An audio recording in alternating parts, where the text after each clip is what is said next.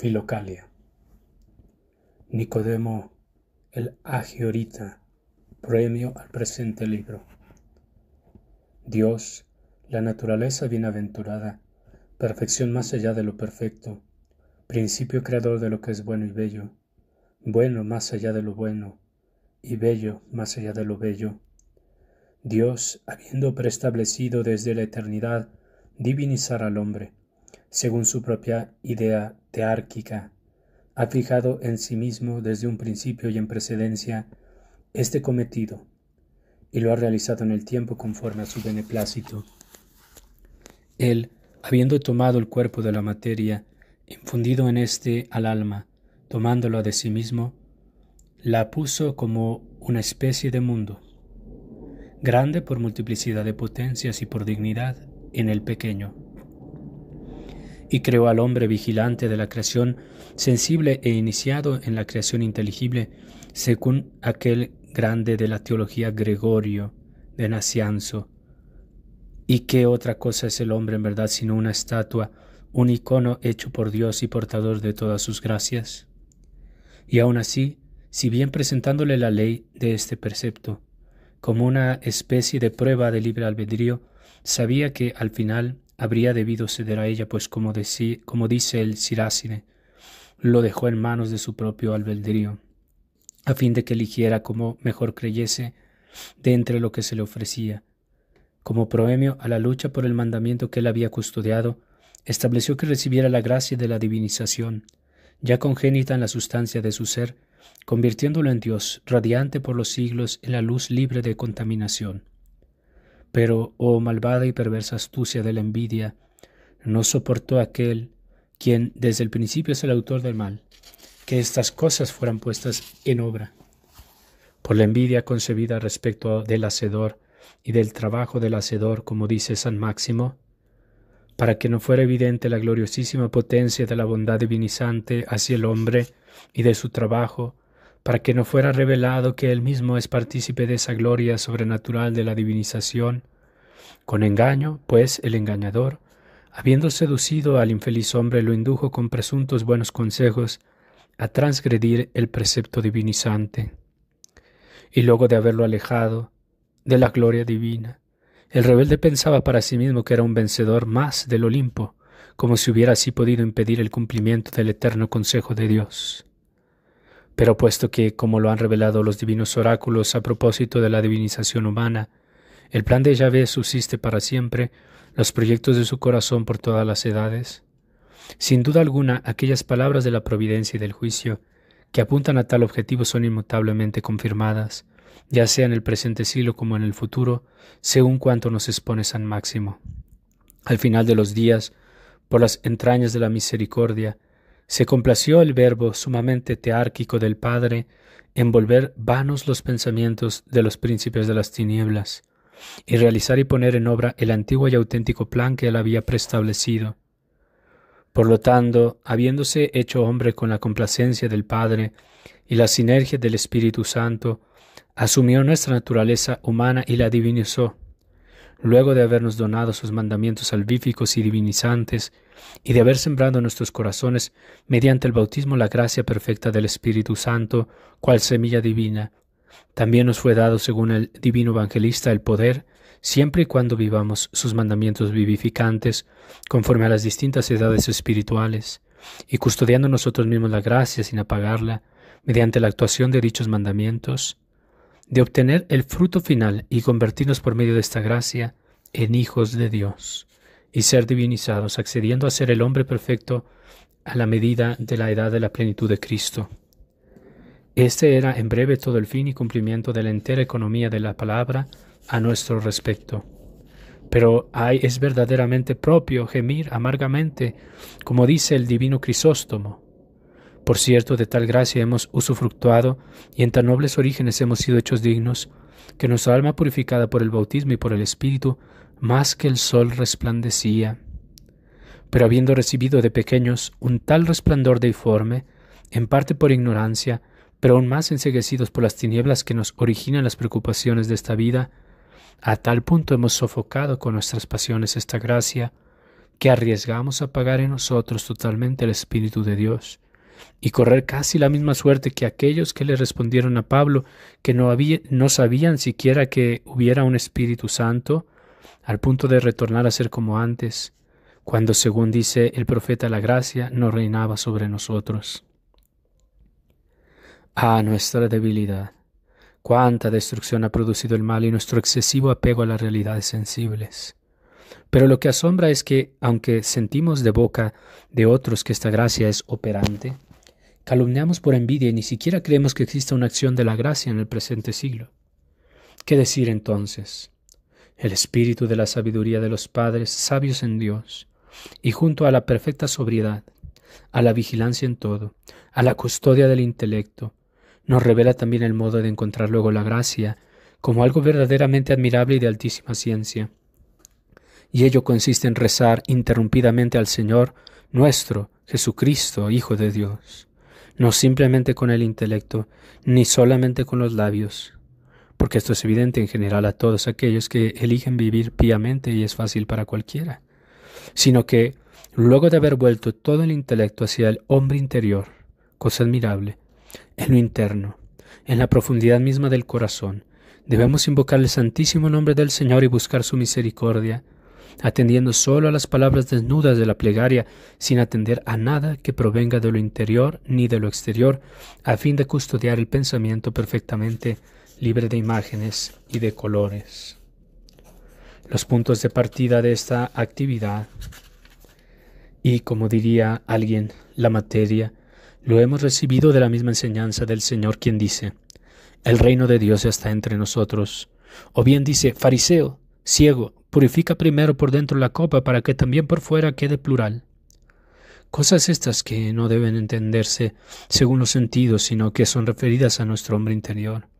Y también el apóstol escribe así a los Efesios. Por esto doblo las rodillas ante el Padre del Señor, nuestro Jesucristo, para que corrobore con la fuerza y la potencia al hombre interior mediante su Espíritu, para que Cristo viva en nuestros corazones. ¿Qué podría ser más claro que este testimonio? Y más adelante dice, cantando y salmodiando en vuestro corazón al Señor. ¿Escuchas? Dice en el corazón, pero esto no ha sido sostenido también por el corifeo de los apóstoles, cuando dice, hasta que el día esclarezca y el lucero de la mañana salga en vuestros corazones. Esto nos lo enseña el Espíritu Santo como cosa necesaria por todo, para todo fiel. También en otras innumerables páginas del Nuevo Testamento, como pueden observar aquellos que sobre él se curvan con gran atención. De una tal actividad espiritual y sabia, unida a la práctica a todos accesible de los mandamientos y de otras virtudes morales mediante el calor que envuelve el corazón al invocar el nombre santísimo y su obra espiritual, las pasiones son devoradas. Nuestro Dios es, de hecho, un fuego devorante de la perversidad. El intelecto y el corazón poco a poco se purifican y se unifican en sí mismos. Y una vez que se han purificado y unificados en sí mismos, sucede que los mandamientos salvíficamente actúan con más facilidad. Los frutos del Espíritu brotan en el alma y todo el cúmulo de bienes se multiplica copiosamente. Finalmente, para abreviar, nos es posible retornar en poco tiempo a esta perfecta gracia del Espíritu que nos ha sido donada desde un principio en el santo bautismo, gracia que está en nosotros, confundida entre las pasiones como chispa entre la lumbre, pero una vez que se torna luminosamente resplandeciente, nos es posible ver y ser iluminados en la inteligencia, ser por consiguiente perfeccionados y sucesivamente deificados. Los padres en su mayor parte mencionan este accionar de la gracia solo esporádicamente en sus escritos, como si dirigieran sus discursos a quienes ya conocen del tema. Algunos previendo quizá con anticipación e ignorancia, conjuntamente con la negligencia de nuestra generación respecto a tan saludable ejercicio, no han dudado en transmitir a nosotros, sus hijos, como una herencia paterna también de modo práctico de aplicar este ejercicio, explicándolo particularmente mediante algún método natural. Algunos con muchos nombres lo magnifican y llamándolo principio de toda otra actividad grata a Dios, suma de los bienes, honestísimo signo de penitencia, práctica inteligible que constituye el acceso a la contemplación verdadera, empujan a todos al provecho que proviene de este accionar. Pero aquí comienzo a gemir, y el dolor me quita la palabra. De hecho, estos libros que tratan de la ciencia de esta actividad realmente apta para purificar, para iluminar y perfeccionar, como dice el aeropagita, y no solamente él, sino muchos otros que, hablando de la vigilancia y de la sobriedad, hacen oír a muchos los temas de la sobriedad. Todos estos medios necesarios, instrumentos destinados a un mismo propósito y a un único fin que es la divinización del hombre, He aquí que todos estos libros, por su antigüedad, por su rareza, y déjenme decirlo, por no haber sido nunca impresos, han casi desaparecido. Y si acaso alguno ha permanecido habiendo sido roídos por las polillas, totalmente arruinados, es casi como si no existieran. Agregaré que la mayor parte de nosotros vive en estado de negligencia y se agita por muchas cosas, es decir, por las virtudes del cuerpo, las virtudes prácticas, o, a fin de hablar con mayor verdad, por aquellos que son sólo los instrumentos de las virtudes, en los que ellos centran toda la vida, pero en la única cosa necesaria, es decir, en la custodia del intelecto y de la oración pura, son, no sé por qué, perezosos y altamente ignorantes. Existe el peligro de que esta breve y dulcísima actividad se diluya del todo y que a continuación se oscurezca y se apague la gracia, y con ello se venga a menos nuestra unión con Dios, y su acción divinizadora.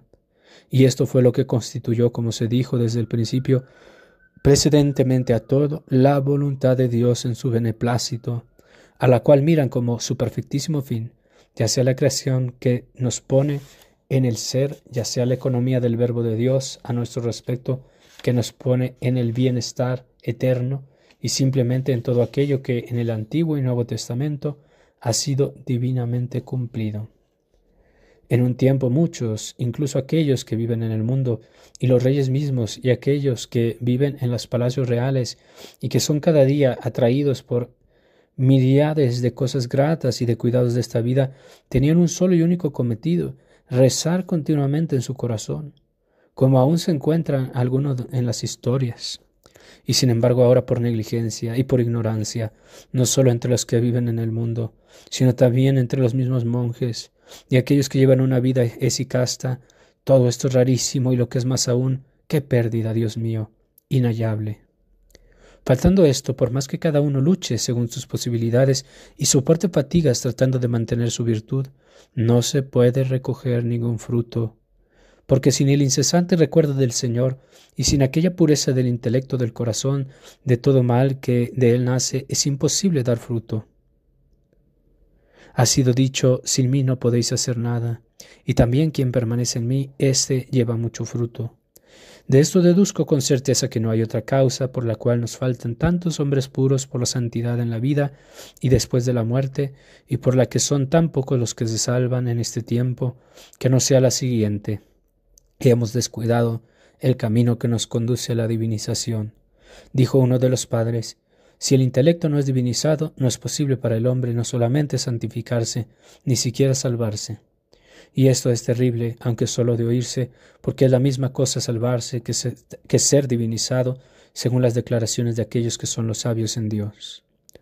Y lo que es más, hemos sido privados de aquellos libros que nos guían a ello, y sin estos es imposible alcanzar nuestro objetivo. Pero he aquí el excelente, bueno y verdaderamente amante de Cristo, al Señor Juan Rogordatos, el primero de los primeros en materia de liberalidad, de amor por los pobres, de hospitalidad y de todo el coro de virtudes, siempre embuido de celo divinamente inspirado en favor del beneficio común. Justamente el inspirado por la gracia de Cristo que quiere que todos los hombres sean salvados y divinizados, transforma el lamento en alegría, diluyendo la dificultad, pues Él ha puesto a disposición del bien común este instrumento de divinización, y con toda el alma y por decirlo así, con manos y pies, concurre y de todos modos colabora con lo que es, como se ha dicho, el eterno consejo de Dios.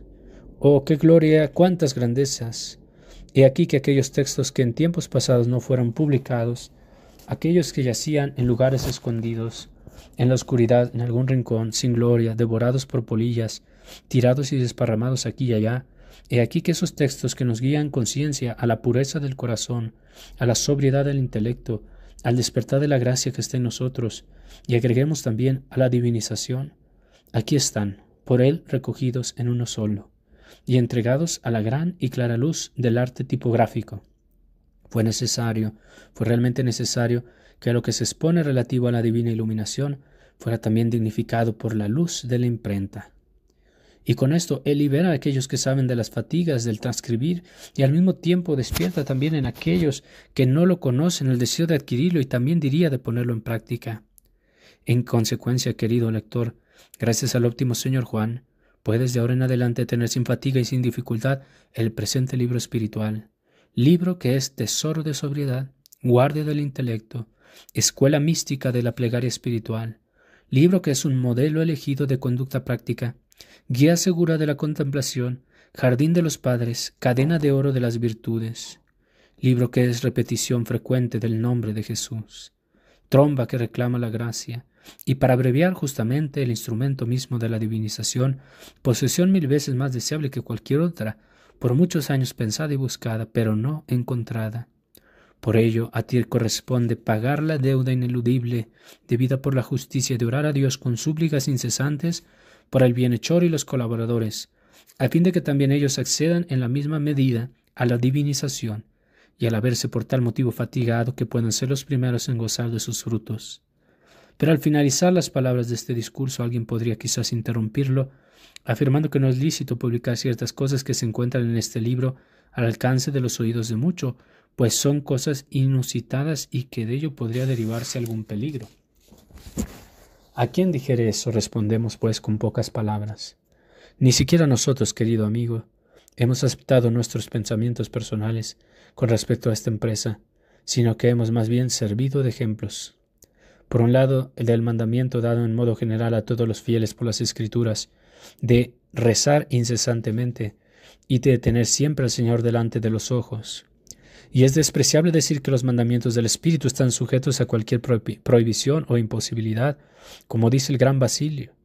Nos hemos basado en la tradición escrita de los padres. Gregorio el teólogo aconsejaba a todos aquellos que dependían de él en general hacer el recuerdo de Dios algo más frecuente que la respiración. El divino Crisóstomo presenta tres discursos enteros sobre la oración incesante y espiritual y en innumerables puntos sobre de sus otros discursos exhorta a todos en general a orar continuamente. Y aquel admirable Gregorio Sinaíta, cruzando distintas ciudades, enseñaba la misma actividad salvificante. Pues Dios mismo, mandando milagrosamente un ángel desde lo alto, ratificó la misma verdad, cerrando la boca al monje que lo contradecía, como se verá al final de este presente libro.